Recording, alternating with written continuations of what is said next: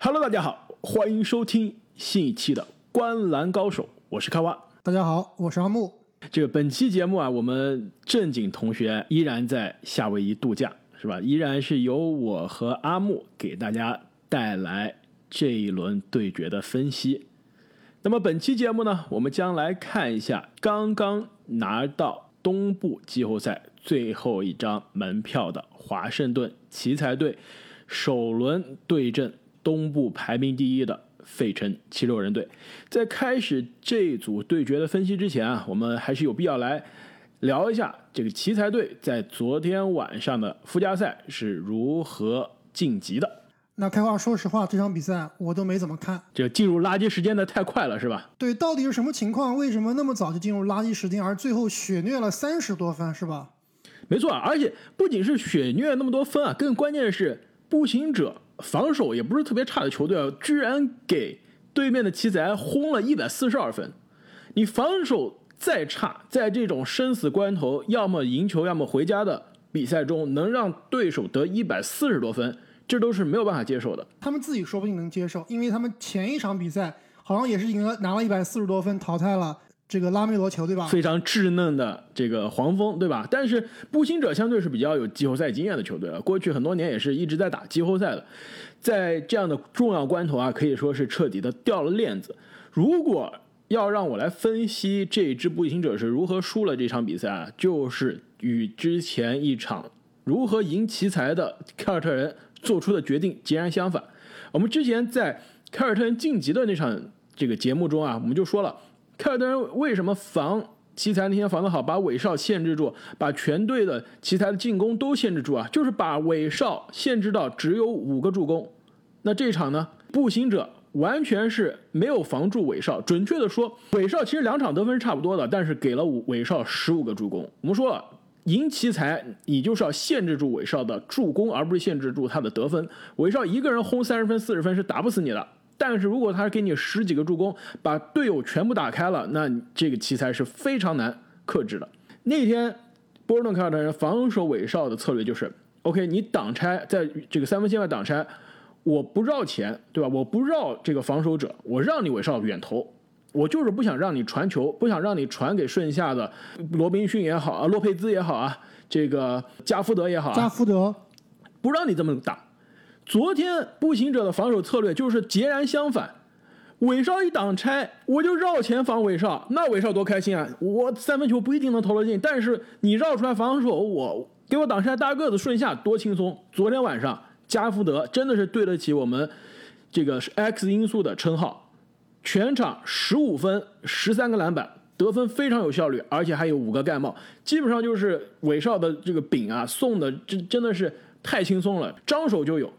三分线外的这个博坦斯，包括替补上来的这个伊伊什史密斯，各个球员真的是每一个人多点开花。那关键就是关键在这个步行者啊对韦少的防守策略非常的失误，让韦少成为了发动机。全场呢，韦少。正三十的正负值，全场最佳。确实啊，这奇才真的是赢球还得看威少。我觉得这个因素之一呢，其实还是因为啊比尔的伤势。啊你没有觉得这两场奇才看下来，其实比尔很明显不是百分之百的状态。我觉得他的状态的恢复还真的不如老詹的状态的恢复。有没有这种感觉？确实有这种感觉。我感觉他跟老詹有点同命相连啊。可能还真的需要再打几场才能慢慢调回自己的状态。但是我看比尔接受采访时说，他说他现在已经恢复的非常不错了，也是完全做好了首轮对战七六人的准备。而且啊，其实这个奇才队最终锁定这一张季后赛的门票呢，也是非常的难得的壮举。我印象中啊，在四月初的时候，奇才当时还是十几胜三十二负的时候啊，ESPN。当时是有一个每支球队进入季后赛的概率的预测，你知道当时给奇才进入季后赛的概率是多少吗？可能不超过百分之十，对吧？百分之零点四。所以奇才从这个角度上来说是完成了不可完成的任务，带着非常强劲的势头啊进入到了季后赛。但是呢，可能他们这个神奇的表演啊，在首轮就有可能要结束了，因为他遇到了今年东部状态最好的球队，东部排名第一费城。七六人队。因此呢，我们接下来就跟大家来分析一下这组对位，和之前一样，我们来分析一下两支球队各自有什么样的优势和劣势，以及两支球队啊各自有什么样的球员或者因素呢，能成为所谓的 X 因素来左右系列赛的格局。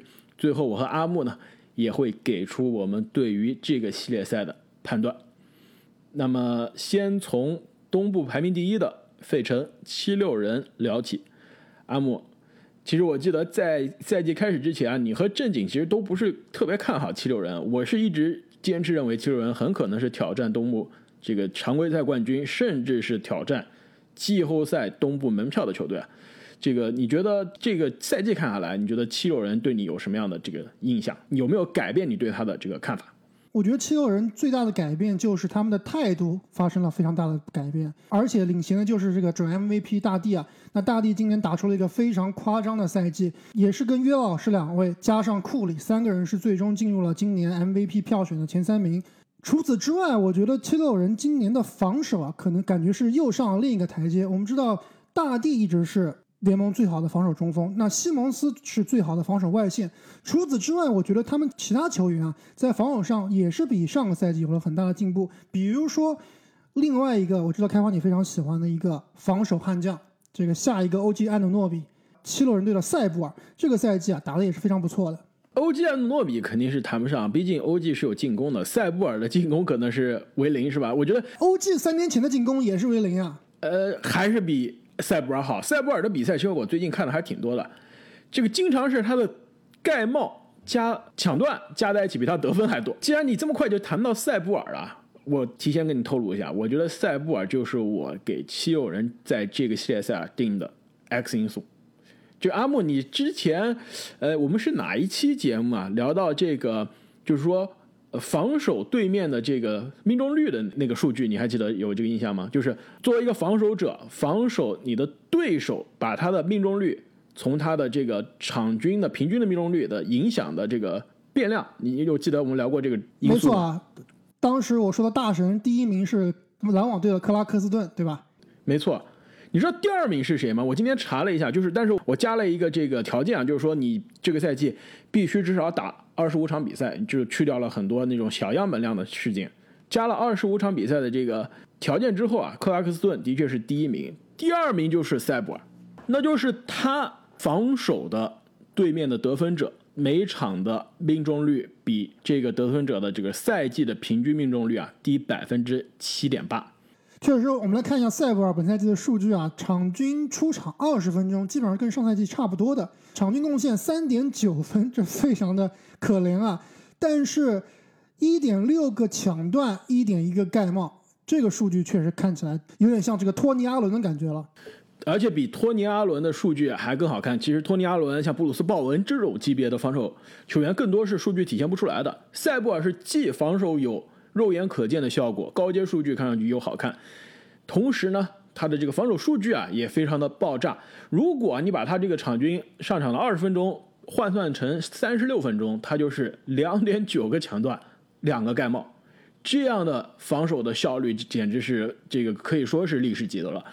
但是呢，这个塞布尔在季后赛能上场多长时间，其实现在是非常不确定的，毕竟是二年级的球员。而且呢，这些七六人啊，充满了外线的防守者，比如说本西蒙斯，比如说张铁林。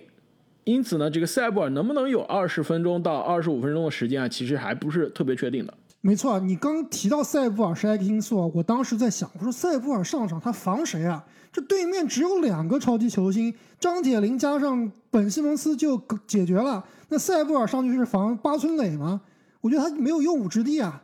我倒是觉得啊。如果七六人心大一点啊，真的就可以让塞布尔去防比尔，不一定需要张铁林的。我觉得对位最后就是西蒙斯肯定是防韦少的，而且西蒙斯我看了一下职业生涯防韦少真的防的非常的不错。过去这两个赛季韦少打西蒙斯的防守啊，三场没有一场得分超过二十一分的。西蒙斯防韦少还真的是防的非常的不错，而且本赛季这个七六人三场。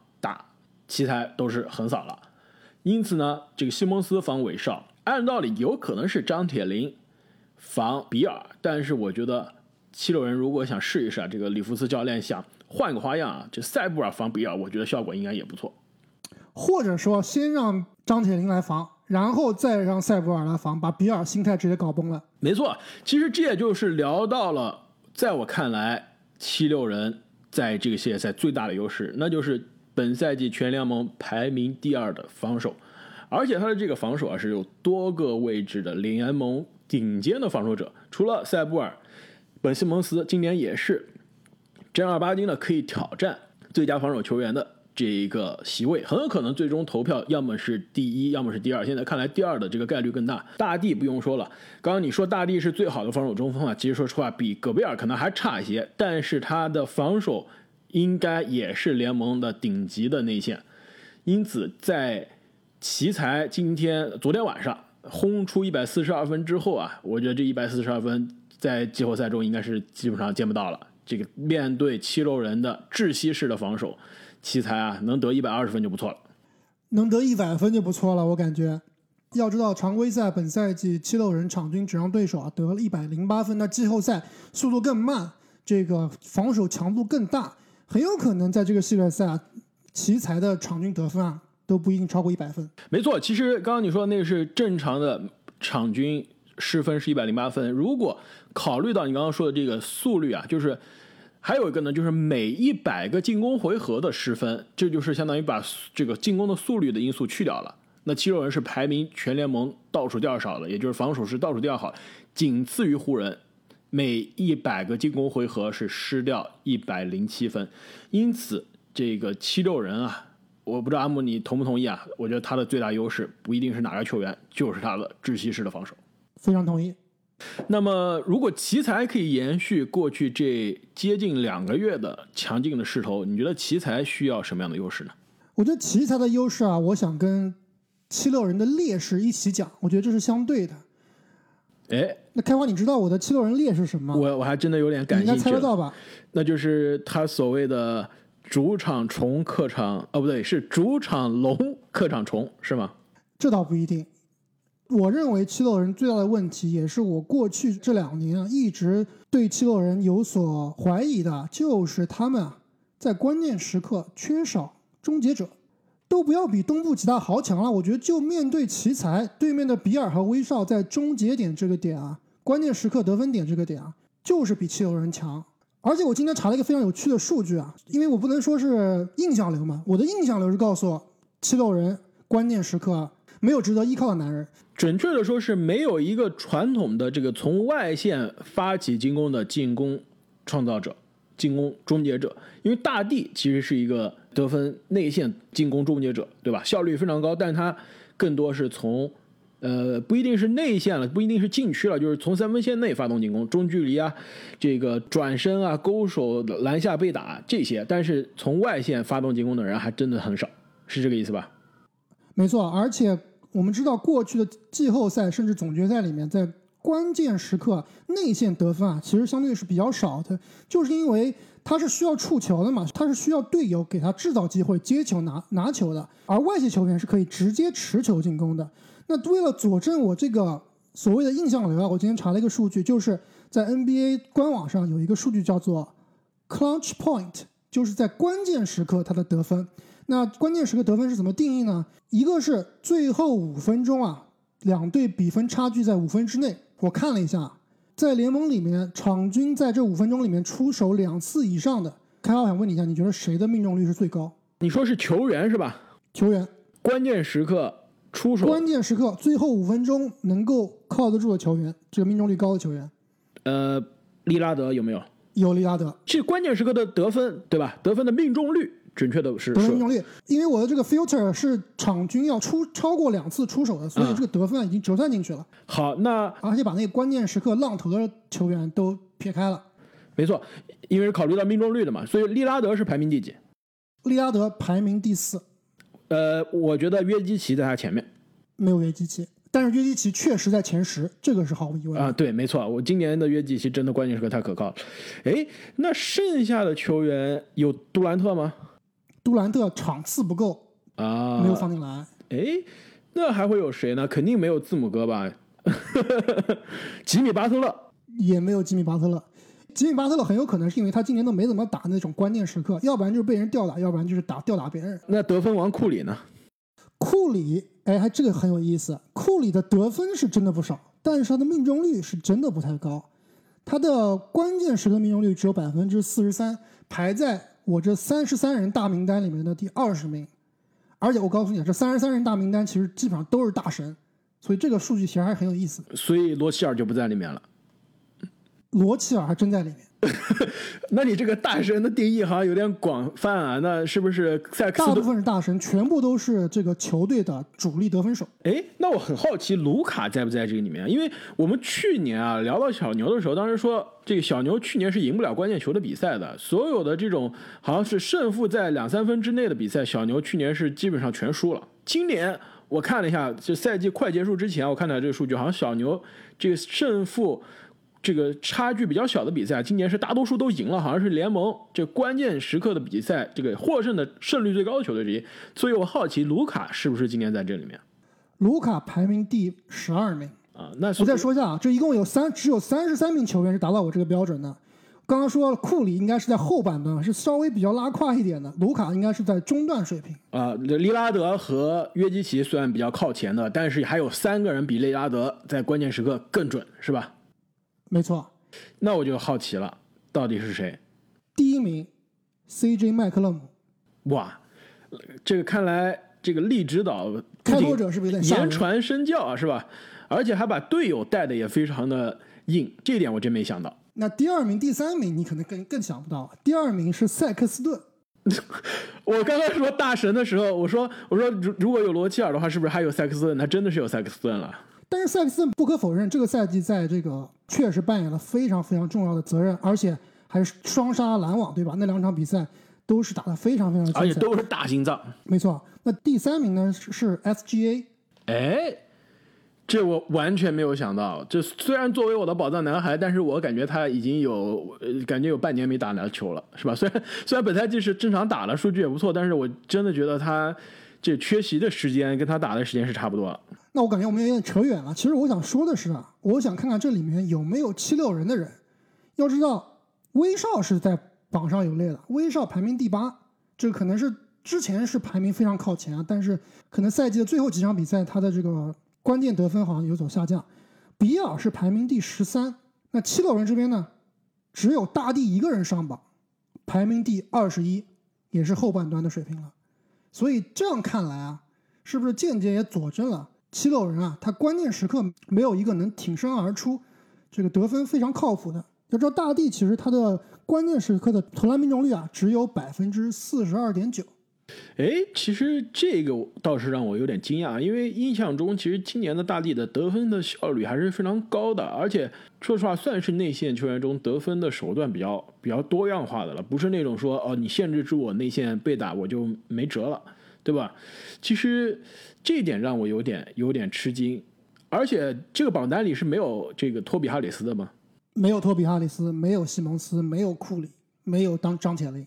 哎，那你这么说，好像的确啊，作为一支强队，到了季后赛打关键时刻，如果你关键时刻没有一个可以自主进攻的人，高效率的这个从外线发动进攻的人啊，那还真的是有点吃亏。而且我其实查了一个更加符合。关键时刻的数据就是我把这个最后五分钟啊变成了最后两分钟，最后两分钟里面两队差距分差五分之内，场均出手超过一次的球员，比尔是排名联盟第二的，威少是联盟第五，七六人没有人上榜。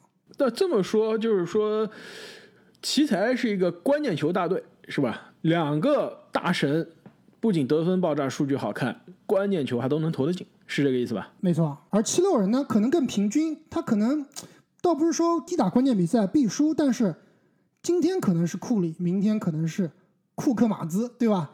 我看他的数据也挺好看的，或者是大帝，或者是张铁林，比较平均。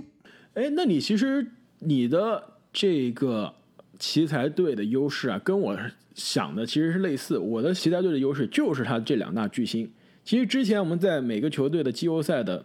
这个排名的争夺战的节目中啊，我们就说了，奇才因为有两大巨星的存在啊，是季后赛上半区球队都非常不想遇到的。因为比尔如果百分之百健康的话，随时是可以爆炸的。而且今年我印象中他那场六十分，好像真的就是打七六人得了六十分。威少也是随时给你贡献三十分加三双的爆炸表现。这两个人随时都可以爆炸。如果两个人同时爆炸，那管你对面是七六人还是篮网还是雄鹿，都可以抢下一场比赛、两场比赛。如果每场比赛打的都焦灼啊，正如你所说，那这两大巨星好像关键时刻都不手软，那七六人还真的是需要捏把汗了。但是问题就在啊，这个所有的数据都介于在最后五分钟，差距是五分，而不是十五分，是吧？而不是十五分，对吧？那奇才到底能不能撑到最后五分钟啊？我觉得这个东西是最大的一个考验。没错，我看了一下盘口啊，因为这场比赛现在已经拉斯维加斯已经给出盘口了，这个是第一场。七六人主场是让十点五分，那这么看感觉是市场也非常不看好这个系列赛会非常接近啊。我估计每一场的这个盘口可能大多数都是在这个水平上下了。那对于奇才的来说，他们就是能不能把比分到第四节的关键时刻还能缩小在比如说五到八分之内，那可能还有戏。如果一上来被打花了，那基本上就结束了。对，我觉得策略应该是这样子的。我觉得我同意你的这个看法。那你觉得奇才这边有没有什么 X 因素呢？有什么人？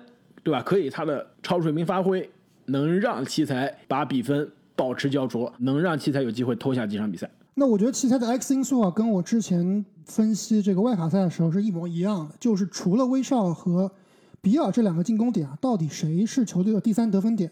威少传球传到你手上，你能不能投得进？对吧？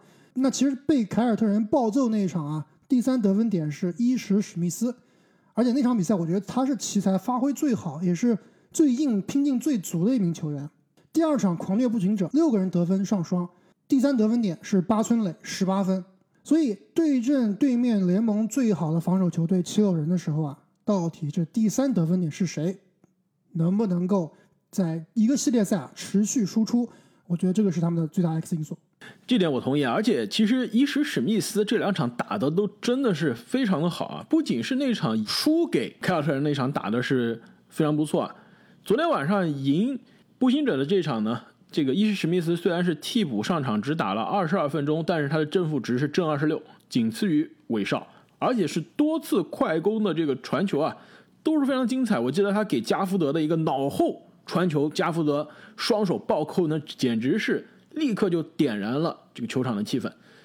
因此，在我看来，你说的没错啊，这个其实类似于伊什史密斯这样的球员啊，他是很可能作为第三。得分点作为这个球队的 X 因素出现的，但是我想说的呢，可能就是这一波球员中的某一个球员，其实也是之前我们这个在附加赛的时候就说了，这个球员啊，也是我非常喜欢那个年轻的内线，那就是丹尼尔加福德。其实我觉得加福德啊，在后面这个季后赛是给他真刀真枪。考验的时候了，这都不是真刀真枪了，这直接面对联盟的巨无霸，直直接就是下火海上刀山了，是吧？这难度系数太高了，嗯，难度系数太高了。面对步行者，说实话，呃，加福德打的非常爆炸，超级两双再加五个盖帽啊，效率又是非常高。但是你面对的是对面的霸王龙，对吧？是对面的手臂非常短的霸王龙，就是萨博尼斯基本上内线防守是相对比较糟糕的，但是。你要是面上对面的这个大帝这种级别的内线，那加福德真的是得分那么轻松就很难了。而且大帝不光是联盟最好的内线防守者之一啊，也是联盟最会搞心态的一个人，对吧？搞事情大帝真的是花活一一愣一愣的。之前搞唐斯、搞庄神，对吧？对方搞了一点脾气都没有。还有搞艾顿，还搞艾顿，对对。其实说到这个，让我想起一个好玩的事情啊，好像。大帝和威斯布鲁克之前在推特上面也有过，也有 beef 是吧？对，也这两个人好像也有点矛盾，两个人好像都觉得对面有点刺头。那这么看，其实这个系列赛本来我觉得是最没有悬念的，现在看来还是有点话题的，是吧？有点火药味是吧？回到加福德啊，我觉得加福德还有个关键的任务是什么？就是防守大帝。这个我觉得不是说他能不能防住大帝啊，没有人能防住大帝。其实放眼整个东部，我想不到哪一个正儿八经的。中锋球员是可以阻击大帝的，现在想来真的是有点难。可能阿德巴约是不是可以考虑一下？其他球员现在我我是真的很难突然想到一个是可以阻击大帝的。但是加福德的作用是什么？就是大帝是全联盟最会造犯规的内线之一。但是奇才的内线呢，人手其实还真的不是特别够。阿莱克斯·伦和罗宾·洛佩兹这两个人如果来顶个大地啊，基本上就是个灾难。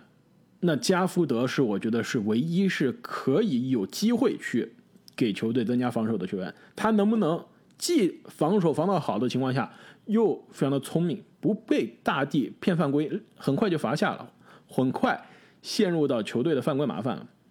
如果是作为一个年轻球员，他能把这两点做好的话，我觉得真的是可以给奇才有非常大的帮助。而且他在场上更关键的一点就是。他跟韦少今年的这个连线啊，真的是非常好看。我昨天韦少十五个助攻啊，我忘记计算了是多少个传给加福德的，但是如果去真的去计算，还真的是非常多。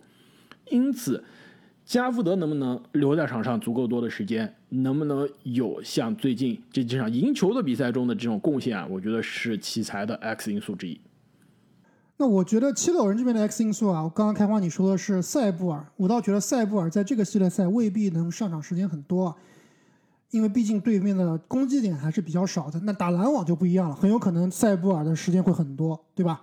没错，其实我我真的非常想说这一点的，就是我今天考虑了一下这个七六人的晋级之路啊，第一轮现在是打这个奇才，的确感觉是相对没有悬念。其实第二轮打，无论是老鹰还是打尼克斯，其实我觉得七六人的胜算还是都非常大的。但是最后一轮，无论是打篮网。还是打雄鹿啊，都是一场非常硬的硬仗，那是真正要考验七六人的防守功力，到底是不是这个联盟夺冠水平的时候了。那时候我觉得真的是有可能上塞布尔、西蒙斯外加丹尼格张铁林，对这三个人是不是就正好盯着三巨头？但是这三个人同时在场上，其实球队进攻就有点便秘了，就是你所说的这个外线的持球创造的人没了。其实今年七六人，我看了一下，他最好的这个所谓的这个呃 net rating，就是他的这个进攻和防守的这个差值啊，效率最高的这个阵容，你知道是什么吗？小库里、张铁林、西蒙斯、大帝、库克马兹。你你你这个库克马兹没有你想象中的那么厉害啊！你怎么这么喜欢库克马兹啊？其的确是没有库克马兹啊，但是小库里是有的，是小库里、恩比德、托比哈里斯。本西蒙斯以及米尔顿，我要跟托比哈里斯道个歉，怎么把这个大神忘记了？没错啊，其实这个阵容啊，我看了一下，虽然一共只打了五十多分钟，但是呢，每一百个回合净胜对面四十九分，真的是有点吓人啊。所以，如果七六人想要一个进攻更加好的阵容，必须是上小库里和米尔顿，这样可以有得分能力的。但是面对篮网，他不得不就是上更多这个以防守见长的球员了。所以，我这里的 X 因素啊，就是小库里。那其实我觉得，今年七六人队阵容上最大的区别就是小库里的加盟，让这个之前我觉得我们都知道空间非常捉急的一个球队，有了联盟最好的一个三分球射手，最好的定点三分球射手之一，命中率应该是联盟前五吧？呃，百分之四十五，对，应该是在联盟排名前五了。但是小库里今年的问题，我觉得就是他的状态起伏比较大。那赛季初我记得他的手感是非常火热的，但是后来是不是得了这个新冠是吧？对，回来之后就完全回来之后就萎了，就对不起他的这个他的姓了是吧？完全不像是库里家的人了。但是最近好像又找到感觉了。那五月份的七场比赛啊，场均十五点三分，四个篮板。场均接近出场三十分钟，而且三分球命中率百分之六十一点五，这非常非常的夸张。所以，如果小库里的这个手感能够延续到季后赛啊，那真的东部啊所有球队都要为之胆寒了。这点我非常的同意啊。这个七六人三分球一直是球队季后赛能不能走得远的命门之一，这的确是一个 X 因素啊。但是你知道，小库里都不是这个球队场均三分命中最多的人，也不是这个球队啊本赛季三分命中最多的球员。你知道三分命中最多的人是谁吗？库克马兹。怎么又是库克马兹？这阿姆尼是收了库克马兹的钱库克马兹前三有没有？库克马兹场均三分命中一点八个，的确是球队排名的第三名。但是第一名你没有想到，小库里是二点二个，排名第二。第一名。两点五个，而且三分球命中率百分之四十以上。托比哈里斯，也不是，第一名居然你忘记了？张铁林难道是？没错，你怎么把皇阿玛给忘了？皇阿玛本赛季一点都不铁了，不能再叫他张铁林了，他又回到之前的这个顶级三 D 的水平了。每场六点三个三分球出手，命中两点五个，百分之四十的命中率，比去年我们印象中在湖人怎么投都投不进的张铁林是截然两个人了。因此，今年的这个季后赛的剧情之一啊，很重要的一点就是看张铁林能不能连续第三年在第三支不同的球队拿下背靠背靠背的总冠军。如果这件事情发生了，那这简直是不是要考虑名人堂了？那真的要考虑名人堂了，那就下一个霍里了，是吧对，？没错，这这简直是真的是下一个霍里了。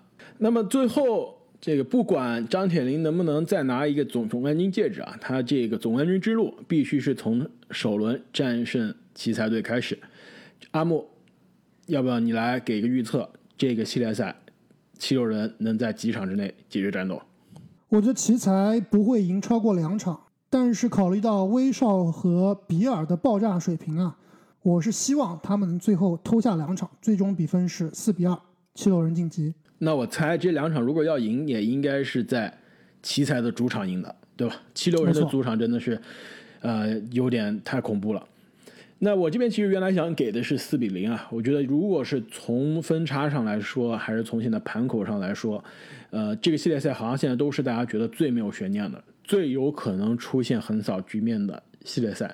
但是呢，这个我们之前预测篮网横扫这个凯尔特人的时候，就有很多球迷在下面说，塔图姆很可能是会这个有一场超神的发挥，偷下一场比赛的。其实这么说来不要说我们预测，只有你一个人预测4比0对只有我一个预测我跟正经都是比较保守的四比二、四比一的。呃，对你说的非常有道理啊。但是我觉得这个球迷啊，他说的还是有点程度上啊是打动了我。我觉得的确是季后赛的时候啊，还真的有可能这个巨星的加持是不能忽视的。如果说塔图姆可能会炸一场，对吧？来偷下一场篮网的比赛，其实奇才这边的两大巨星，前提肯定是比尔这个如他所说啊，恢复到百分百啊，那这两个人都可能炸，对吧？都可能偷下比赛。所以说我这边考虑到这个因素呢，我觉得有可能是四比一、四比二。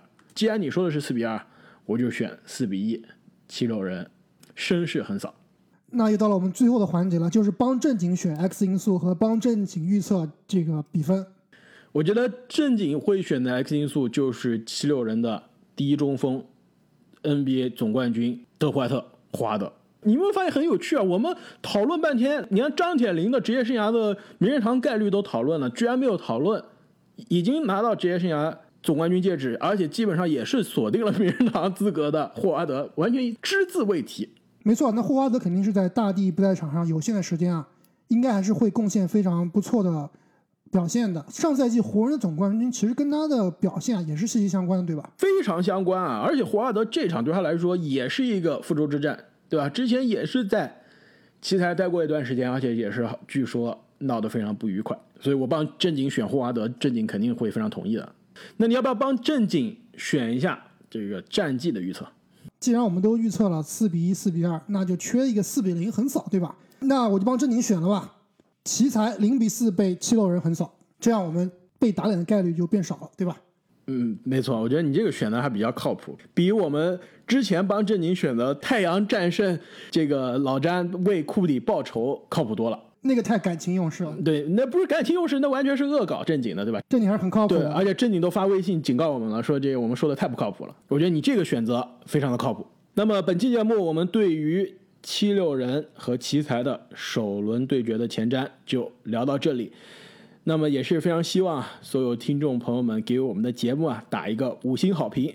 更关键是呢，如果你还没有订阅我们的频道啊，也非常希望可以订阅我们的频道，这样在季后赛后面深入的时候，我们节目更新加快的时候啊，你就可以在第一时间收到我们节目更新的消息。也千万不要忘记关注我们的新浪微博。那正经现在是人在海岛，开花马上就要出征去名人堂了，很快微博上就会看到他们的身影。那么再次感谢各位听众朋友们的支持，我们下期再见。再见。